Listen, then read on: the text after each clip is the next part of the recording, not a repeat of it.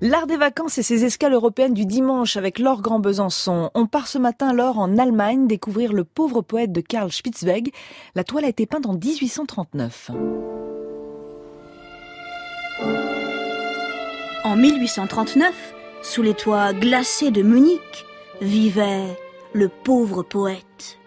Dans sa petite mansarde aux planchers de bois et aux murs humides, le pauvre poète écrit, à demi allongé, sur sa fine paillasse élimée. Le pauvre poète écrit, il travaille sa prose ou sa métaphysique, il s'épuise à la tâche. Devant lui, le poêle est éteint. Ouh, ça doit geler sévère. Un bonnet de nuit vissé sur le crâne, emmitouflé dans sa robe de chambre verte, il s'est réfugié sous une mince couverture. À ses pieds, un paquet de gros livres anciens, fermés mais aussi ouverts. C'est un poète sérieux. Regardez, pour rédiger ses vers, il ne lésine pas sur la référence.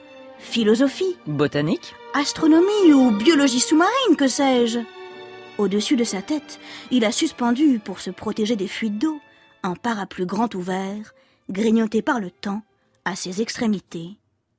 Sur la gauche, une petite fenêtre. Les murs sont gris, mais la lumière est belle. C'est un matin d'hiver. Dans sa petite mansarde, le pauvre poète, soudain, s'est arrêté de travailler. La plume entre ses dents, il observe sa main. Que fait-il avec ses doigts? Est-il en train de former un zéro? Ce serait tout de même une façon bien sévère de considérer sa propre production artistique. Ou bien, peut-être a-t-il coincé quelque chose entre son index et son pouce? Oui, une petite puce, invisible à l'œil nu, minuscule, Mignonnette. microscopique. Il ne peut, semble-t-il, lâcher sa main droite des yeux. Par le zéro ou par la puce, il est comme fasciné. Petite la mansarde, infinie l'imagination du pauvre poète. Je dis ça avec une pointe d'ironie, bien sûr, car la toile devant nous est un peu satie. Satirique.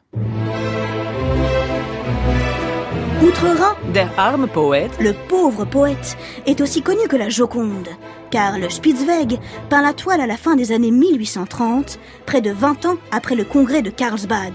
À Karlsbad, entre grands chefs de la Confédération germanique, l'Allemagne n'est pas encore un État unifié, on décide de mesures répressives pour contenir le risque révolutionnaire.